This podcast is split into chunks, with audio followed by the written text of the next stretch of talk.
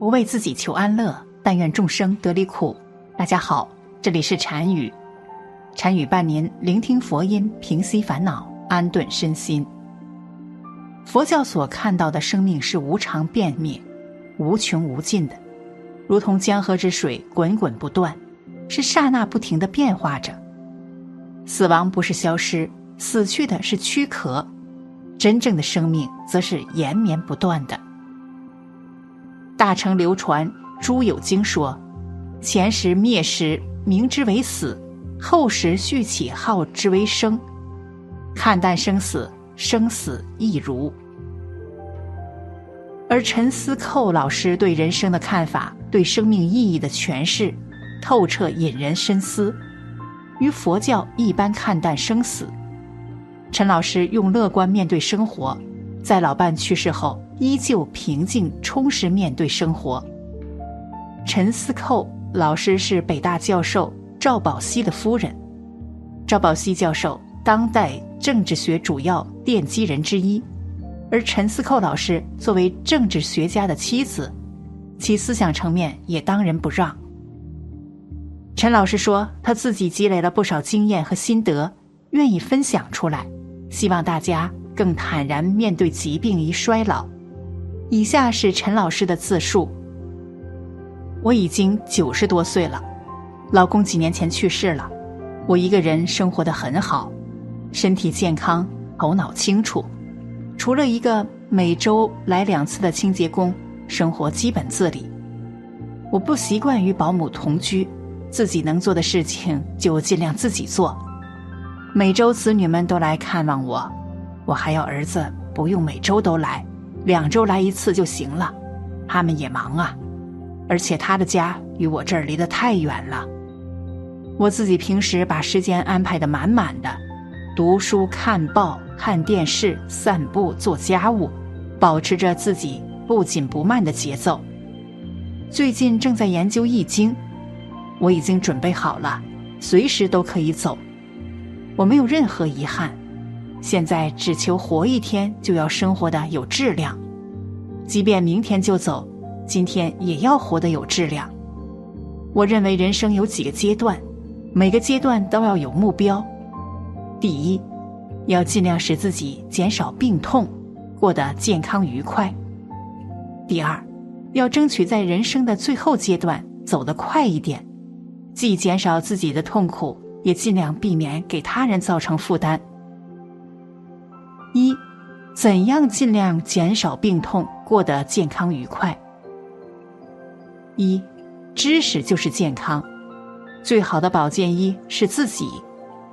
人的健康由三个方面的因素形成：第一，遗传；第二是锻炼和养生；第三是生活习惯。此外，要全面了解自己身体状况，综合分析自己的问题是什么。摸索其中的规律，思考解决问题的办法和措施。一旦认识到什么是应该做的，就要身体力行；一旦认识到什么是不应该做的，就要令行禁止，并且一定要长期坚持下去。二，要有毅力，要做自己应该做的，而不是只做自己喜欢做的。平时要坚持生活自理。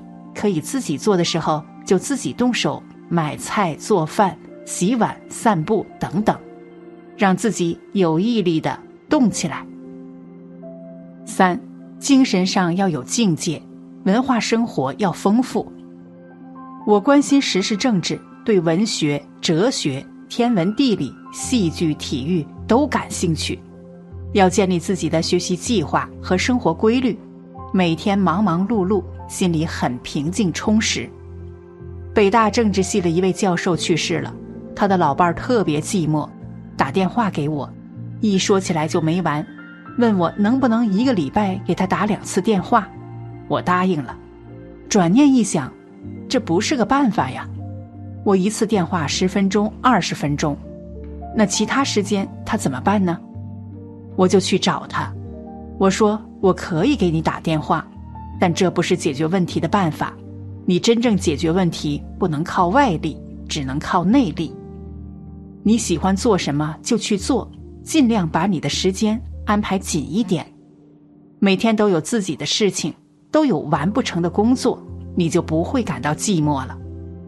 我每天六点待六点半起床后，就忙着按摩、做操、看电视新闻、做早饭，一定要在九点之前吃完早饭。九点以后，我就开始看书看报。我一个人订了好几份报纸杂志，每天不抓紧时间看都看不完。看到我欣赏的地方就摘录下来或者剪下来。我现在已经积累了许多了，经常翻看，乐在其中。我还爱看电视剧，看到难过之处就跟着放声哭，高兴处就放声笑。第二目标，走得快一点。一。不怕死，其实无论多大年龄都会怕死，死亡总是令人恐惧的，怕临死前的病痛，怕与亲人诀别时的撕心裂肺，这是自然规律，只能坦然面对呀。从七十岁时我就想，人活七十古来稀，何况还有许多偶然因素，黄泉路上无长幼，所以活一天就赚一天。人的生命分为数量和质量，我不在乎数量，而看重质量。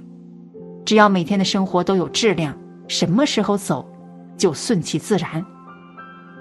不怕死，就必须拥有自己独立的精神世界，可以超越死亡，享受生期。精神上，只有达到一定境界，才能超越生死。超越了生死，才能放下生死。轻松享受有限的生气，身体功能衰竭了，无疾而终，顺其自然，这是福气呀。古人说：“民不畏死，奈何以死惧之？”老来不怕死，就活得轻松，生活质量就高。我就是怀着这种心态，一天一天活过来的。二，不爱钱。许多老人越是到了晚年，越是锱铢必较，把钱抠得紧紧的。他们真的是没想明白呀！我现在每个月几千元退休金根本花不完，所以孩子们来看我，我都是自掏腰包请他们吃饭。女儿过六十岁生日，我每人送上一万元。我想自己也就几十万元的存款。等我走了，儿女们继承。他们认为是理所当然的，也不会感激我，不如现在就拿出来给大家共享，弄个皆大欢喜，何乐而不为呢？三，放下自我，要想得开，就一定要放下自我，换位思维。我从不要求儿女来陪我，我一个人生活的很有规律。说真的，他们来了，我还有点嫌打乱我自己的计划。所以，一个人生活是常态，儿女来看你是惊喜，这样就不会心怀不满，常感落寂了。总之，只有放下自我，才能战胜死亡，充分享受生期。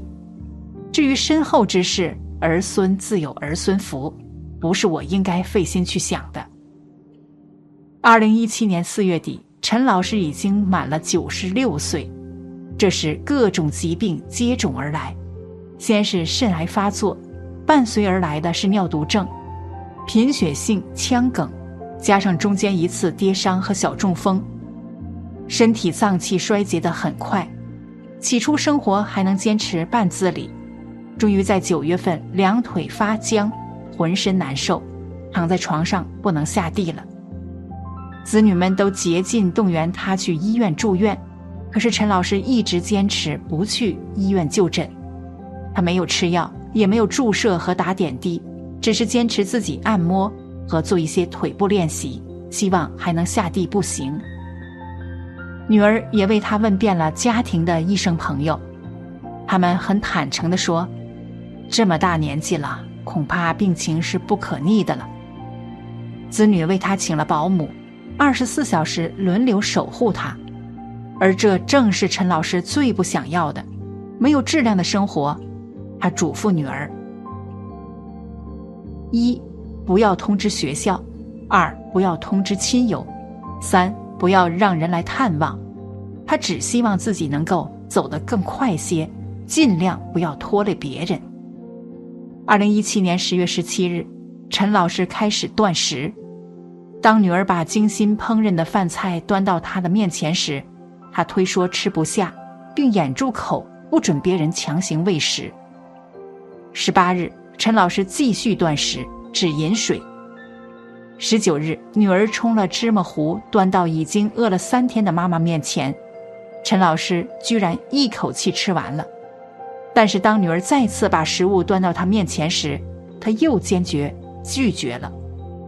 二十日，陈老师已经既不吃饭又不能饮水了，他的头脑还很清楚，口不能言，就写下了自己的要求，如请人帮他翻身、解手等。二十一日，陈老师继续水米不进，清早尚能在保姆的帮助下起床解手，下午五时十三分，陈老师终于耗尽了所有的精力，安详的合上了眼睛。陈老师圆满的实现了自己晚年的两个目标，终于下课了。他的最后一课不仅向我们倾尽心血，还以生命做了见证。人生在世各有命，命中好坏皆因人。陈思寇老师思想境界之高，让人惊叹。鲁迅先生也说过：“人骨有一死，或重于泰山，或轻于鸿毛。”陈老师虽已逝世，但他的思想始终影响着社会，影响着我们对人生的思考，对生死的思考。佛说：“拿得起，放得下。”都是一种修行，有求皆苦，忘心皆乐。我们注定是要最终走向生命的尽头，但我们不能毫无意义的虚度生命，甚至造恶业。在人生的这段旅程中，我们的行为将决定将来的旅程。明白生命的幸福与痛苦，就更应相信自己目前的行为。会改变未来的一切，从而抓紧一切机会，培养良好的行为，为社会及他人多做善事，多积善业。那么，将来面对死亡时，我们心里就会多一份坦然，自己生活的也更有意义。好了，本期的视频就为大家分享到这里，感谢您的观看。参与陪您聆听佛音，平息烦恼，安顿身心。如果您也喜欢本期内容，请给我点个赞，还可以在右下角点击订阅，或者分享给您的朋友。您的支持是我最大的动力。咱们下期再见。